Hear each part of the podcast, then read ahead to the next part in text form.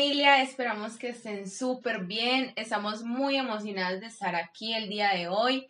Queremos que en este capítulo se sientan también muy identificados con todo lo que vamos a hablar y más que vamos a tratar un tema súper interesante. Ay, Mari, estoy súper emocionada porque hoy vamos a hablar sobre relaciones tóxicas. Y me emociona no porque sea un tema pues que, que qué rico vivirlo, sino más bien qué rico que encontremos como las alarmas y los signos y las señales que nos digan, hey, ojo porque estamos en una relación tóxica y más bien para que todos lo sepamos identificar y poner ahí como un, un límite, una distancia en esa situación. Exactamente, Mari. Es precisamente como para hacer un despertar de que, bueno, qué queremos también para nuestra vida y qué tipo de relación queremos eh, empezar también a construir o que estamos en que estamos involucrados. Bueno, para dar una pequeña introducción, Mari, ¿tú qué crees que es una relación tóxica? Bueno, Mari, yo pienso que una relación tóxica es donde no podemos ser nosotros mismos. Es una relación que nos cohibe, es una relación que prohíbe, es una relación que en definitiva nos coarta como la libertad. Sí, total. Y aparte es que la palabra tóxico a veces ya la estamos como utilizando como en muchos contextos y se volvió como una palabra muy, como te digo, como muy cotidiana, como muy normalizada. Y pues realmente le llamamos incluso a veces tóxico al, ay, al abrazo que le damos a la amiga, al, al, te quiero mucho, y realmente, pues no, eso tal vez es una expresión de cariño muy natural y muy desde la autenticidad que tiene el otro para darnos y entonces ya lo, lo, rechazamos como algo tóxico. Entonces, hacer como esa diferenciación, muchas veces la generalizamos, pero lo tóxico es una, la, la relación tóxica, lo que llamamos relación tóxica, es una relación no saludable, una relación que te está haciendo daño y que te está eh, permeando en muchas, en muchas decisiones de tu vida, como lo que tú dices, coartando y evitando ser yo misma, por ejemplo. Y más porque eh, muchas veces como le hemos huido al amor, como que, ay no, tanta expresión de amor, o nos hacen incluso una mínima expresión de amor y ya consideramos eso como lo más tóxico, entonces a veces ni siquiera tenemos como bien claro qué es la relación sana que queremos y hemos como huido del amor. Y es que estamos construyendo como seres humanos un montón de barreras para cuidarnos de, ay, yo no quiero volverla a cagar, yo no quiero que me vuelvan a hacer daño, yo no quiero que me pase esto y muchas veces lo hacemos de forma consciente o inconsciente. Y lo que más hacemos es de forma inconsciente, para cuidarnos las heridas que tenemos desde pequeñitos o que nos hemos hecho e ido haciendo, digamos, en el, en el transcurso de la vida. Es como evitar algo inevitable, sí, porque el sufrimiento igual va a estar, pero es depende de nosotros si ese sufrimiento lo, vamos a asumir como, ay Dios, me hicieron, o más bien, ¿qué voy a aprender de eso? A la final con el sufrimiento es que aprendemos. O sea, es la, prácticamente una de las principales formas de aprender y evolucionar a nivel espiritual. Bien, Mari, vamos entonces a empezar. Hay dos formas de ver la vida. Como si todo fuera un milagro. O como si nada lo fuera. Creemos firmemente que todo lo que nos rodea y que cada uno de nosotros somos el milagro que esperamos. Es por eso que este podcast está inspirado en todas aquellas realidades que nos inquietan y en los temas que sí o sí deberíamos estar hablando para entender lo que somos en este viaje terrenal. Queremos que juntos podamos conversar, aprender, transformar y, por qué no, sanar aquello que nos genere incomodidad. Nosotras somos María Cristina Duque y Mariana Bustamante, locas y apasionadas por vivir intensamente a conciencia, con el inmenso deseo de desarrollar en ti y en nosotras mismas la mejor versión posible. Es por eso que vamos entendiendo milagros. Bueno, Mari, qué rico que estemos entonces en este espacio. Vamos a, ir a tips y cosas muy puntuales. ¿Cómo identifico yo qué situaciones debo estar súper alerta para saber si estoy en una relación tóxica o no? ¿Cómo me doy cuenta? Bueno, Mari, yo considero que una de las principales cosas a tener en cuenta para identificar una relación tóxica es la manera en que nos sentimos. La manera en que nos sentimos, en creo que es muy importante también definir el tipo de relación que nosotros queremos, porque entonces si nosotros no definimos eso, vamos a recibir de las personas cualquier cosa. Entonces puede que posiblemente nos estemos sintiendo bien con lo que sea que estemos recibiendo, cuando en realidad ese tipo de cosas nos están haciendo daño. Entonces es como el sentir, pero con esa claridad de, de, que sabemos hacia dónde vamos, porque si no nos vamos a quedar recibiendo como, por decirlo de alguna manera, miserias. El, el sobradito. No, eso es súper clave. Yo creo que hay muchas personas que les cuesta. Yo creo que lo que tú estás hablando es básicamente de conectar con nuestra, nuestra intuición. Hombre, hay una vaina muy clave y es que nosotros muchas veces tenemos la respuesta de eso que nos cuestionamos. ¿Será que sí debo seguir aquí? ¿Será que yo sí estoy haciendo bien las cosas? ¿Será que esta persona sí me conviene? Cuando después de esa pregunta, lo que más te inclinas a pensar en el no, lo más seguro, esa es tu intuición diciéndote, ojo, aquí no debes estar. Pero si lo que más te inclina es, sí, yo estoy bien, estoy tranquila, es una buena persona, estamos creciendo, es probable que por ahí vaya. Y claro, la duda existe por, precisamente porque están los miedos y como el deseo de protegerse ante un, ante un sufrimiento. Pero, pero hay que estar como muy conectado con la intuición y creo que eso lo hablamos en muchos espacios nosotras. La intuición la conectamos conociéndonos a nosotros mismos, conociendo, dándonos el espacio de crecer espiritualmente, de, de escucharnos, de cuestionarnos aquellas cosas que no nos gustan, de, de hacernos las preguntas incómodas. Incluso, Mari, yo en algún momento de mi vida pensé que hacerme esa pregunta con una pareja de pronto era como que, pues yo, ¿por qué me estoy preguntando eso? Pero también se vale el hacer la pregunta y pues buscar la respuesta que en realidad sea, o sea, como que, bueno, si, me, si apuntan mis respuestas a que me siento bien, por acá es, y, y la pregunta estuvo válida, no hay que desmeritarla. Pero entonces esas preguntas ayudan bastante porque cuando uno se empieza a decir, no, es que yo acá no me siento bien, esas palabras que me dice, cómo me trata, eh, sus actos y todo, ahí hay que seguir la intuición. Primera, Una primera alarma, listo. Ahora vamos con asuntos más concretos, Mari. Cuando siento la necesidad de saber absolutamente todo lo que está haciendo mi pareja, eso es como una necesidad de controlar de para dónde va, de qué hace, con quién hace, si, si llamó, si no llamó, ay, está en línea y con quién estar hablando, Mm, yo le mandé un mensaje, pero yo ya vi que está en línea y no me contesta. Ah, Eso un deseo de controlar absolutamente todo. Y un deseo de control, no por protección, porque bueno, hay veces que queremos saber de nuestra pareja como que bueno, quiero saber si estás bien, cómo va, cómo va tu día, eh, en qué andas, pero como desde el amor. Pero cuando ya hay, hay una barrera en que mis pensamientos están pensando, ves que de pronto está hablando con otra persona, está haciendo algo que no me gusta, es que eh, debe estar por allá con que, coqueteando con quién sabe quién, pues ahí hay que ponerle mucho cuidado porque ese control, tanto de la pareja de uno como de uno hacia la pareja, pues hay que tener mucho cuidado con eso porque es como una señal de alarma de que hay actitudes ahí tóxicas, nada saludables. Hay algo que me pasó a mí con eso que, que estamos hablando y es, cuando yo estaba casada, yo me acuerdo mucho que yo le preguntaba al que era mi esposo en ese momento, eh, mi amor, ¿y cómo te fue en tal parte? ¿Qué hicieron o qué hiciste? A ver, mi pregunta no era con el deseo, lo que vos decís, no era con la intención de, uy, ¿qué habrá hecho? ¿Con quién habrá estado? O de saber absolutamente todo, sino de interesarme por su situación, por su bienestar, por su vida, o si me va a decir, ve, voy para talar, ah, listo, ¿y con quién vas? ¿O qué van a hacer? Mi intención realmente no era esa, pero ojo aquí, porque eso también da señas como de, un poquito como de toxicidad, entre comillas, que ya sabemos que es una relación no saludable, y es que la otra persona lo interprete como algo negativo. Lo interprete como el deseo de controlar, entonces no tiene por qué saber nada de mí. Entonces, mmm, ahí hay que ser como muy cuidadoso, porque mi intención no va, bueno, en ese momento no era de querer controlar al otro porque esté desconfiando absolutamente de todo lo que hace, pero el otro sí lo está interpretando como un deseo de controlar y de, desconfianza, básicamente, de lo que él hacía. Y ahí es cuando la relación se empieza a cargar de negatividad, que de hecho ahorita lo vamos a hablar. Cuando se empieza a cargar de esa negatividad, pues casi que cualquier cosa que yo diga puede ser usada en mi contra, y ese es otro de los signos incluso como de, lo, de, la, de una relación tóxica.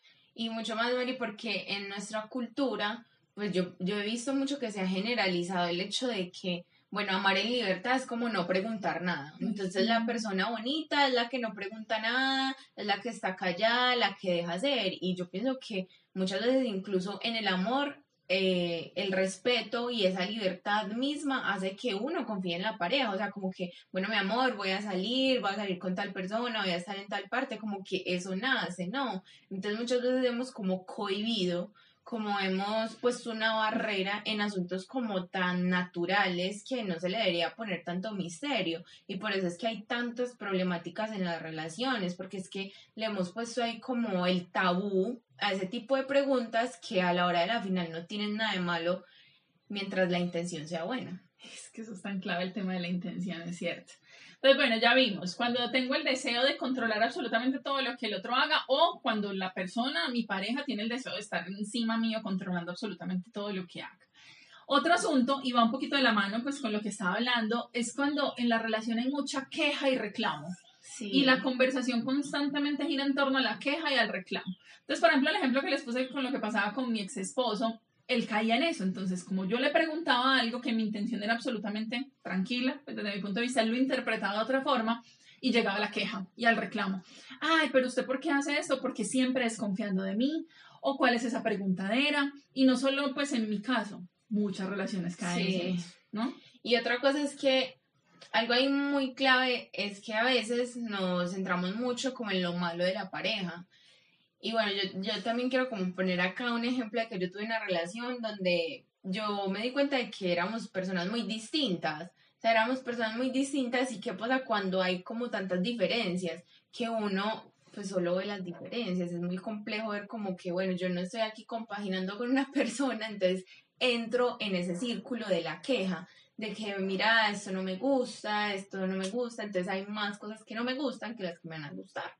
Entonces hay que tener también mucho cuidado en ese tipo de, de, quejas, porque muchas veces si nos quejamos mucho de nuestra pareja, pues también es como que, o sea, pone cuidado de qué está pasando ahí en tu relación. No significa que sea perfecta, pero si hay más quejas que cosas buenas, es porque ahí hay también una señal de alarma de que la relación pues no está siendo muy sana.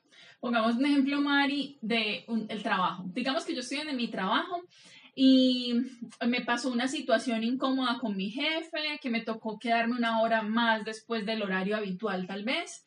Em, y eso me incomodó, no me gustó y yo llegué como algo muy cotidiano a contarle a mi pareja, mira mi amor, me pasó esto, qué pereza, discutí salió algo mal en el trabajo y me tocó quedarme una hora más para poder reponer porque si no, no podíamos hacer tal cosa. Entonces, yo lo cuento como tal vez algo muy normal que me pasó, esperando que el otro me escuche. Esto pasa para hombres y para mujeres. Pero mi pareja lo que hace es empezar a quejarse. Ah, pero usted tan boba, ¿para qué hizo eso? Porque si sabía que se iban a equivocar, ¿para qué tomaron esa decisión? Vea, le tocó quedarse una hora más. Y empiezan a quejarse, y a quejarse por algo o que hice mal, entre comillas, porque fue que, pues, hombre, tal vez no lo podíamos evitar o prevenir eso. Mm, o a reclamar, o a reclamar por algo que ni siquiera está dentro del control mío. Y la intención muy probablemente mía era simplemente compartir un evento que me pareció importante contarle a mi pareja, no esperando que él me solucione la vida. Exacto, exactamente, Mari. Esa parte de la solución, que también, ay, entonces vos, ¿por qué no hiciste eso? Pero podías hacer tal cosa o tal otra, como si el tiempo se pudiera devolver y pudiéramos hacer otra cosa de lo que pasó. A veces solamente queremos contar pero caemos en ese, también en ese control y como en esa, pienso yo que es algo posesivo, como de manejar algo que ni siquiera está en manos de uno, o sea, si, si mi pareja tiene ahí como la intención de confianza y todo, pues de alguna manera es también la empatía, como que ve, bueno, pasó esto, ay, mi amor, ¿cómo te sientes? Eh, entonces, ¿cómo van a solucionar lo que pasó? Creo que es más de cuestionar a la otra persona en relación a su vivencia que intentar buscarle una solución a eso. Sí, porque entonces me vuelve a mí en la situación de, ah, pero ¿y para qué le cuento si lo que va a hacer es quejarse? Entonces, ¿para qué le cuento que me fue bien en el trabajo si lo que va a hacer es reclamarme por tal cosa? Si, ¿Para qué le cuento si me fue mal si lo que va a hacer es criticar tal cosa? ¿Para qué le cuento? ¿Para qué le cuento?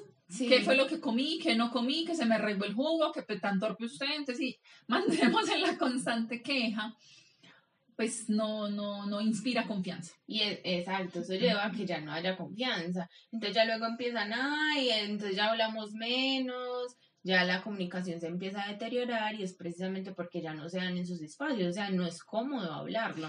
Mari, todo lo que estamos hablando aquí se une una cosa con la otra, porque es que una cosa lleva a la otra, muchas veces se conecta, cuando la, empieza, la relación se empieza a, a, a, dejar de ser saludable, se empieza a cargar de mucha negatividad, muchos de estos eventos empiezan a ocurrir. Por ejemplo, el yo no querer contarle a mi pareja, entonces lo que pasó en el trabajo, que me pareció a mí algo importante, porque qué pereza la reacción que va a tener, o me va a reclamar, o se va a quejar, me lleva a no ser yo misma. Exacto. Entonces yo no puedo ser yo misma, no me puedo expresar como me gusta expresarme, no tengo con quién hablar de pronto lo que quiero hablar, porque el otro no lo va a recibir bien, o sea, simplemente va a ser una barrera ahí para mí, ¿no? e incluso empezamos a buscar como la salida a, como a, sentir esa confianza en otras partes. Y pienso que ahí se empiezan a dar asuntos eh, de la desconfianza, temas de pues de las infidelidades, o sea, no las justifico, claro que no, pero son asuntos que se dan, o sea, porque hay cosas que como dicen por ahí, si no se encuentran en casa, pues se buscan en otra parte. Y pienso que es algo muy importante sentirse escuchado y no solamente pues con otro hombre o con otra mujer, también van a ver, entonces empiezan, ay, es que vos confías más en tus amigos que en mí, que todo eso, pero es que la confianza se brinda. Y, y nosotros ya hemos hablado mucho, en una relación es importante el tema de la amistad, de que uno sienta que, que no solamente es mi pareja como que hay un soldadito ahí que está conmigo, no, es que ni siquiera eso es una pareja, sino como que haya una sintonía, que haya pareja debe ser el parcero, o sea, el parcero, la parcera con quien yo me sienta, mejor dicho, en casa, sea, en casa y no hablando de estructura, sino emocionalmente estoy en el lugar correcto. Exacto. Entonces, cuando yo no puedo ser yo misma en mi relación porque estoy pensando, ¿será que le cuento esto? Ay, o cómo se lo cuento. Entonces, si pienso en cómo se lo voy a contar, por miedo a su reacción y el miedo no quiere decir que necesariamente pues, pues salga y me pegue, aunque puede pasar y hay casos, sí. sino por miedo de no me va a escuchar, él no le va a importar eso que voy a... Entonces, de repente ni siquiera se queja, sino que no le da importancia o no empatiza, como vos decías, preguntarle, bueno, y contame más, ¿y qué más pasó? Pues, ¿para qué le va a contar? ¿Cierto? Entonces, eh, si yo ya de entrada estoy pensando en qué le digo, qué no le digo, ya estoy dejando incluso de ser yo misma. Sí, claro. Y algo ahí muy clave en eso, Mari, es que nosotros a veces, pues como que esa esencia la abandonamos y no nos damos cuenta. Entonces vamos normalizando la relación y ahí también caemos en la monotonía, entonces la relación tóxica o nos empezamos a molestar por todo. A veces ni siquiera el tóxico puede ser uno, pero uno entra en ese juego en ese tire y afloje todo el tiempo, o los dos tiran y, y entonces ya se vuelve algo bastante complejo. Total, total. Bueno, otro asunto para identificar una relación poco saludable es cuando esa pareja nos está alejando, pues, entre comillas, con sus actitudes, con sus acciones, con sus comentarios, con sus insinuaciones, nos quiere alejar de los amigos y de la familia. No, pero es que esa amiga suya que es tan, tan brincona. no, pero es que mm, en esa familia suya que son como tan fastidiosos, tan cansones, que o le sacan el pero a cualquier, o sea, uno puede tener la amiga más virginal de este mundo, pero le ven el demonio por donde sea. o sea, uno, uno puede tener la amiga más sana, pero ellos no. Ay, no, yo no sé qué vaya a pasar por allá. Algo que a mí me pasaba mucho en una relación tóxica que yo tuve fue que esa persona me decía como que, ay, es que yo no sé la gente cómo va a actuar, es que los hombres son muy malintencionados, es que no, o sea, eso eran los peros por toda parte. O sea, puede ser que yo sea la mujer más segura y más firme, más leal y, y todo, pero a esa persona no le importaba ni siquiera mis valores, Total. sino que le importaba era como que, bueno, el, el mundo, y, y, quién puede controlar el mundo? O sea, yo no puedo controlar lo que alguien vaya a hacer. Si alguien me dice, ve, vos tan bonita, yo puedo controlar eso, o sea, yo no lo puedo controlar. Y, no que alguien te diga, vos tan bonita, quiere decir que ya se le está abriendo las piernas. Pues. Exacto. eso no es sinónimo. O sea, básicamente lo que estaba haciendo era desconfiando de tu criterio, tu capacidad de tomar decisiones como una mujer adulta y capaz de, de relacionarse con otras personas. Y se ve muy frecuentemente, sí. se ve muy frecuentemente que anulan, se anulan en las relaciones, y no hablo solo de hombres con mujeres, mujeres con hombres.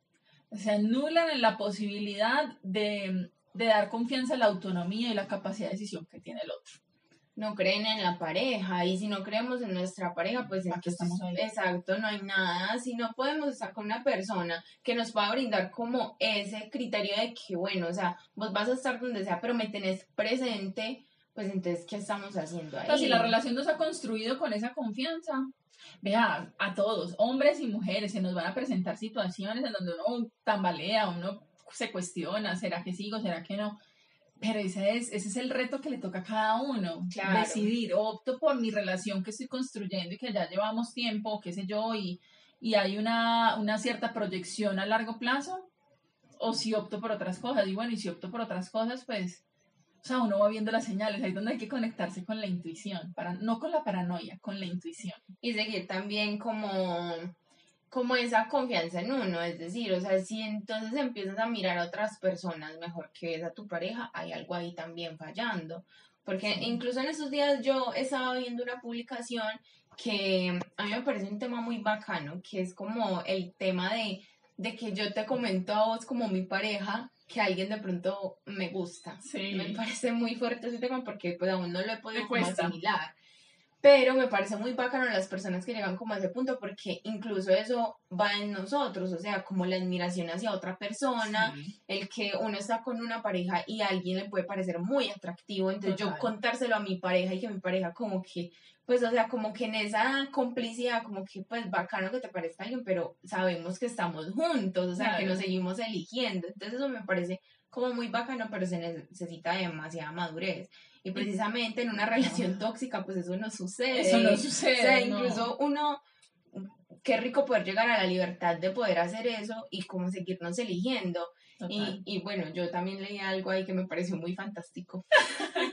Era que, por ejemplo, en, en relación a, lo sexual, me parece que también hay parejas muy tóxicas en ese asunto de lo sexual como uno poder hablar de esos gustos, digamos que un hombre, un hombre que de por sí es más visual, que, que sienten atracción por una mujer en la forma sexual y se lo comentan a su pareja. Y, y, viven como eh, su sexualidad, pero en, en torno a, a, que, bueno, la seguimos decidiendo entre nosotros. O sea, como que te, te, te pareció atractiva una persona, pero vos me seguís eligiendo, o sea, eso se vuelve demasiado bonito porque igual ese es el instinto animal de nosotros. Total, total, o sea, el, ser humano no es monógamo por naturaleza, eso es clave.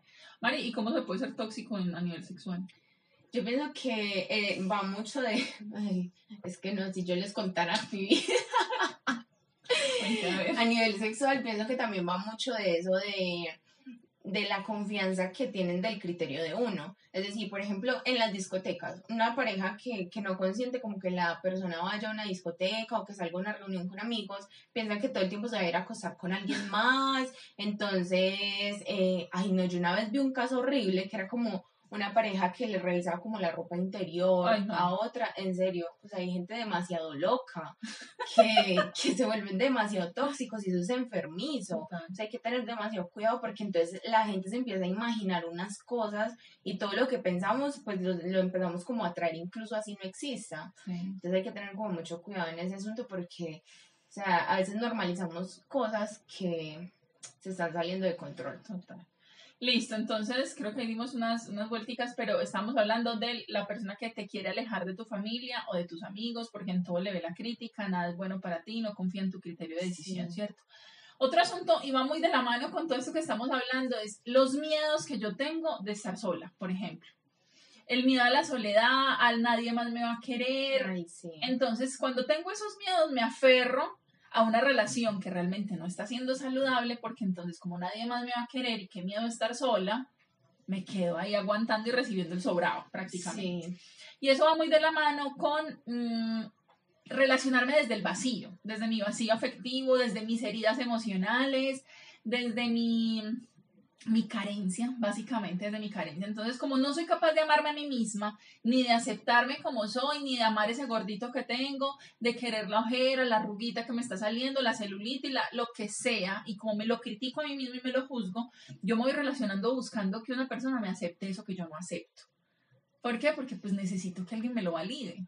O incluso eh, pues hay casos, Mari, de que también se quedan ahí, aunque la pareja les diga feas, gordas, que como estás de horrible, o maquillate mejor, o qué es eso, se quedan ahí, incluso porque pues ya tienen la autoestima bien dañada, entonces no les importa que se las dañen más, o sea, son como que, ah, pues él me dice fea, pero yo sé que soy fea, entonces se quedan como en esa toxicidad tan fuerte, que ahí empezamos como, pues también a hacernos demasiado daño, ya luego va a ser súper difícil y se crea la dependencia, a ese asunto que es tan fuerte de, esa, pues como esa destrucción entre una pareja, pues yo digo, uno, si uno va a tener una pareja es para que también uno se construya con él, no para que le esté dañando uno la autoestima de esa manera. Yo creo que todos tenemos demonios con nuestra autoestima como para que alguien más venga a esto. Mari, me estoy leyendo un libro que se llama La Maestría del Amor, del doctor Miguel, uh, Miguel Ruiz. Bueno, el mismo que escribió, escribió Los Cuatro Acuerdos. El asunto es que hay una parte que hablaba sobre esto que estamos hablando y es, él decía, nadie te va a tratar más mal de lo que tú te tratas a ti misma. Entonces, Si tu relación ahora es con una persona con la que tú sientes que él te está tratando mal, que te está, no te valora como te debería valorar, que no te escucha, que no te ama, que no, mejor dicho, que no te trata bien, sí. es porque tú también te tratas así, a ti misma. Porque nadie aguanta más de lo que se da a sí mismo. Cuando ya se sobrepasa esa barrera, demasiado, ahí es donde dicen, no sigo con este porque ya, o sea, se pasó. Se pasó es porque se pasó de lo mismo que yo me estoy dando a mí. ¿Sí me hago entender con eso? Sí. A mí me voló un poquito como el seso porque yo dije, oye, sí. Y lo que pasa es que no somos conscientes de eso porque le cargamos al otro la responsabilidad. Ay, no, yo sí me quiero, pero es que usted me está tratando mal, mi amor, ¿y por qué se lo sigue aguantando? ¿Para qué sigue estando ahí? ¿Por qué? Porque usted también no, se, no es capaz de darse a sí misma ese amor y ese valor y esa escucha. Es que usted no me escucha, ¿qué tanto te escuchas tú a ti misma? El, la, la, la, forma en que somatizamos en el cuerpo muchas cosas. No te atiendes tus necesidades físicas, de descanso, de alimentación, de deporte, y le estamos pidiendo al otro que sí me las atienda. Sí, Mari, yo pienso que ahí es también muy importante que a veces nos topamos con personas que pues no nos tratan de la mejor manera. Y bueno, estamos ahí, pero ¿hasta qué punto nos vamos a quedar ahí? O sea, eh, puede que yo tenga mi autoestima muy bien trabajada, pero hay personas que llegan con sus vacíos pues a reflejarlos en uno. Entonces, ¿uno qué debe hacer? Ahí es donde hay que tomar las riendas, conocer nuestros límites, conocer nuestros negociables y no negociables y decir, aquí no es. Porque personalmente yo pienso que si uno va a estar con una pareja es para verla como la cosa más maravillosa. Tanto yo verla como lo más maravilloso que tengo como en relación y cuestión del amor, como que me vean a mí como una mujer maravillosa. O sea, si uno se cree eso, si uno trabaja en su autoestima y sabe todas las habilidades que tiene, el potencial, lo maravillosa que es, uno no tiene por qué recibir menos. Total, total. Mari, y ahorita estábamos hablando también de eh, el tema de la cultura, los latinos. Los latinos somos muy dependientes y esa vaina se ve reflejado mucho en nuestras conversaciones, en nuestras inseguridades, en la música, en, la en las películas. Vea, yo en lo personal soy una mujer que me encanta la música, Mari también, pero me encanta compartirla con gente. Entonces, si yo escucho una canción que me gusta y me hace acordar de tal persona, se la envío. Entonces la comparto inmediatamente. Mira, esta, pues yo no le llamo dedicar, yo la llamo compartir porque dedicar es como, no sé, como demasiado comprometedor a veces, tal vez también sea una forma de protegerme a mí con mis vulnerabilidades, ¿no? Pero la comparto. Mira, me encanta esta canción, pero la pienso tanto, Mari, porque a mí me gusta la música en español y los artistas latinos tienen un drama flor de piel con sus letras, un drama de una dependencia, de un desamor, de una vaina que aunque la canción hable de amor en términos generales, hay un punto en el que dice no puedo ir sin ti. Sí. Yo bendito sea mi Dios, o sea, tiene unos elementos tan bonitos en la letra en términos de, de entrega, de, de aceptación del otro, pero llega un punto en esa letra en donde digo, pero entonces si te vas, no voy a ser yo mismo y no voy a ser nadie. Mm. Ahí es donde digo, más bien como que o no la comparto o hago la advertencia antes de enviarla. Ven, te la envío, pero suprime toda esta vaina, todo el drama que dice sin ti no puedo vivir. Sí, más que muchas veces somos muy literarios. Estamos como literal. Muy literales, somos muy literales en el sentido de que nos pegamos mucho como a lo que dicen. Y bueno, a veces pienso que es bonito como ese tipo de expresiones, pero bueno, el que no puedo vivir sin ti sí me parece como demasiado. Pero, por ejemplo, cuando, no yéndonos muy lejos, eh, que uno dice como que, ay, mío, mío, eres mío o mi novio. La posesión ahí total, sí. Pienso que a veces uno lo, no, lo ha normalizado, pero también la cultura. Bueno, ahorita hacíamos como esa diferencia entre la cultura de, de los latinos y la cultura de los estadounidenses. Somos europeos también. Sí, los europeos también son muy independientes. Acá todos somos de, ay, el apapacho, del besito, que el abrazo, que no sé qué, la bailadita pegada, que no sé qué. En cambio, en otros países son mucho más independientes. O sea, incluso en esta situación del COVID, sí, sí, sí. les fue mejor porque eran más separados. Y en las canciones, no yéndonos muy lejos, el vallenato, por ejemplo, en el vallenato se refleja mucho la dependencia. Pues muy bacano cantar. En todos los ritmos, pero sí. Es verdad. Eh, entonces es como, bueno, también hay que ponerle cuidado a nuestras expresiones y, y no de tanto decirnos las no las vamos interiorizando. Y es que estas canciones, uno, listo, uno escucha la letra conscientemente y cae en cuenta, mierda, aquí hay un drama tremendo, pues que no necesariamente tiene que ser tan extremo. Pero muchas veces la repetimos sin, sin analizar la conciencia de lo que estamos cantando, ¿cierto? Sí.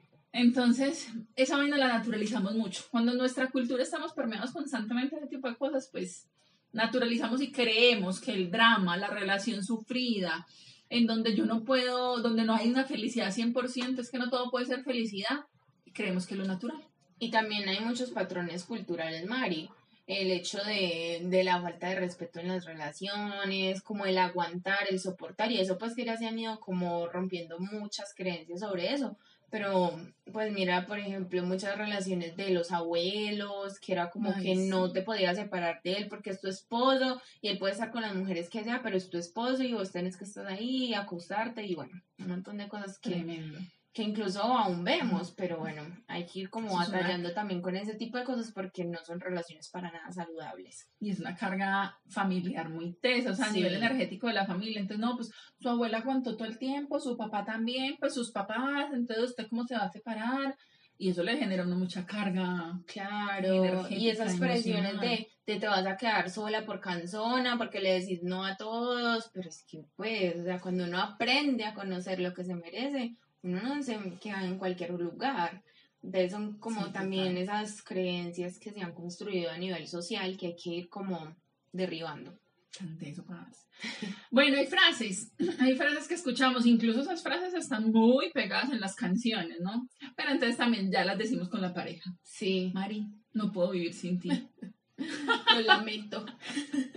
Frases como esa, por ejemplo, que les decimos entre las parejas, no puedo vivir sin ti, o en ti encontré la felicidad. Ojo, mejor dicho, señal de alerta top 10, porque, porque realmente, aunque suene entre comillas muy romántico, que a mí eso no me parece pues para nada romántico, me parece más bien como muy dependiente, muy vacío de parte del otro.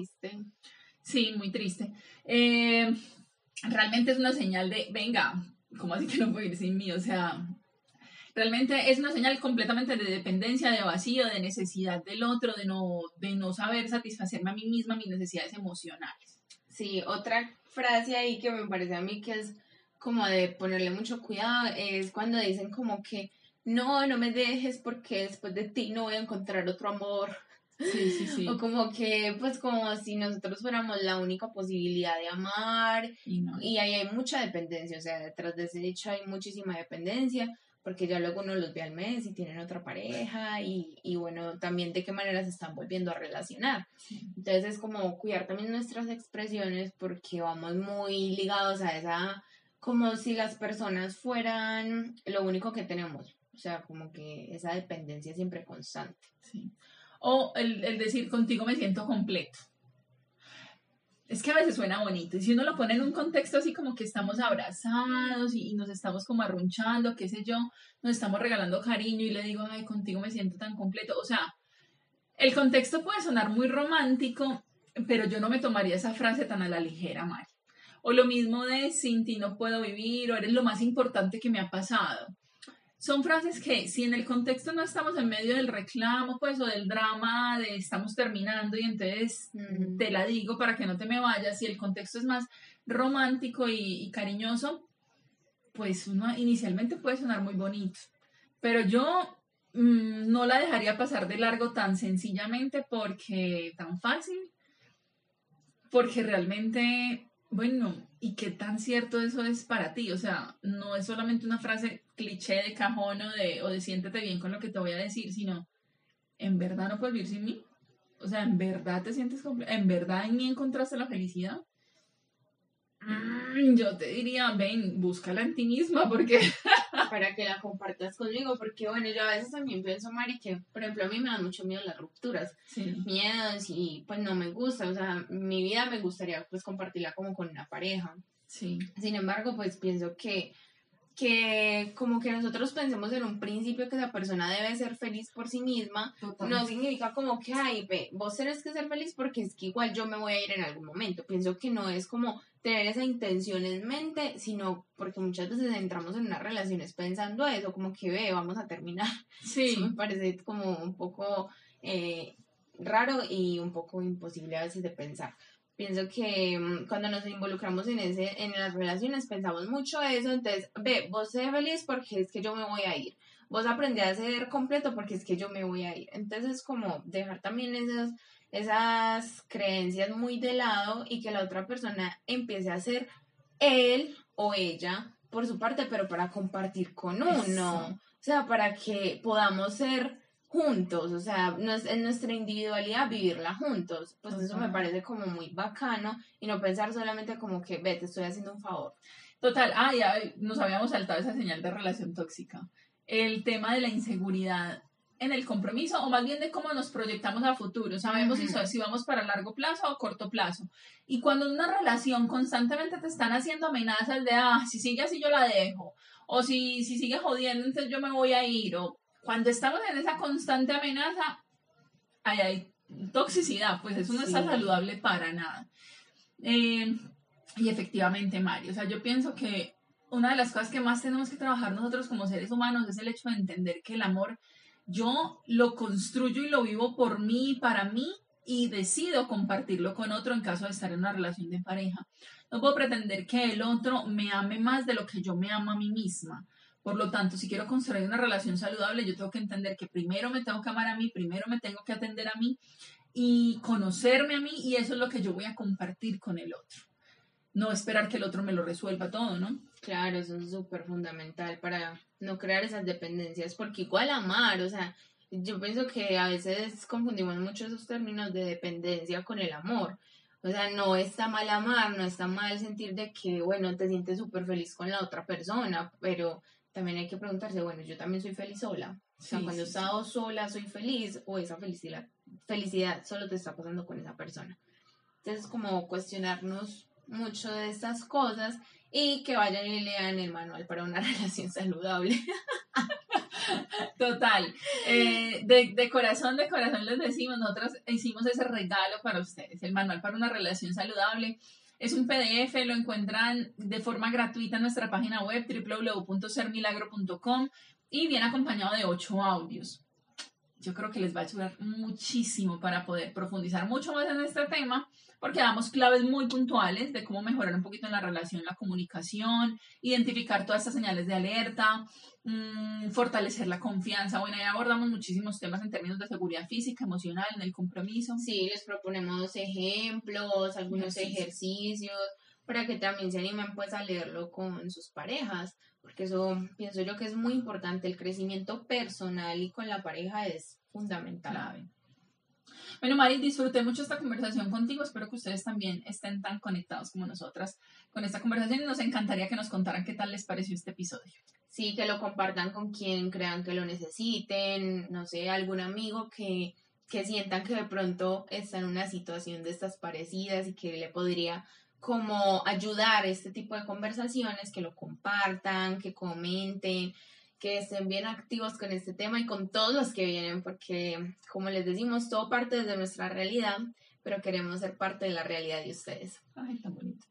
Em, por último, quiero recordarles que en Ser Milagro también hacemos eh, acompañamiento psicosocial, cualquier cosita que necesiten para poder mejorar en sus relaciones de pareja o en su relación consigo mismos, cuenten con nosotros para poder apoyarles. Y por ahí en la página web también tenemos un curso que se llama Reconociendo las heridas de la infancia, muy importante también para nosotros reconocer en, nosotros mismos lo que eh, fuimos, o sea, cómo fuimos y lo que somos ahora. Eso nos ayuda a construirnos y como a a sanar, a sanar nuestra historia para poder construir otra versión de nosotros. Mari, para este tema de las relaciones tóxicas y este, este asunto es muy importante conocer nuestro pasado. Yo pienso que ese curso es clave, el de reconocer las heridas de la infancia para empezar a sanarlas, porque muchas veces estamos repitiendo patrones de asuntos que vivieron nuestros padres, que nosotros vimos como ejemplo, que vivieron nuestros eh, eh, familiares, abuelos, hermanos, y que nosotros creemos que es normal o que así debe ser la relación o que Mejor dicho, no identificamos esas dependencias de las que estamos hablando precisamente porque las normalizamos por nuestro entorno familiar. Entonces, súper recomendado. Muchísimas gracias por conectarse con nosotros. Gracias, Mari, por este espacio. Gracias a ti, Macri, y nos vemos en el próximo episodio. Chao.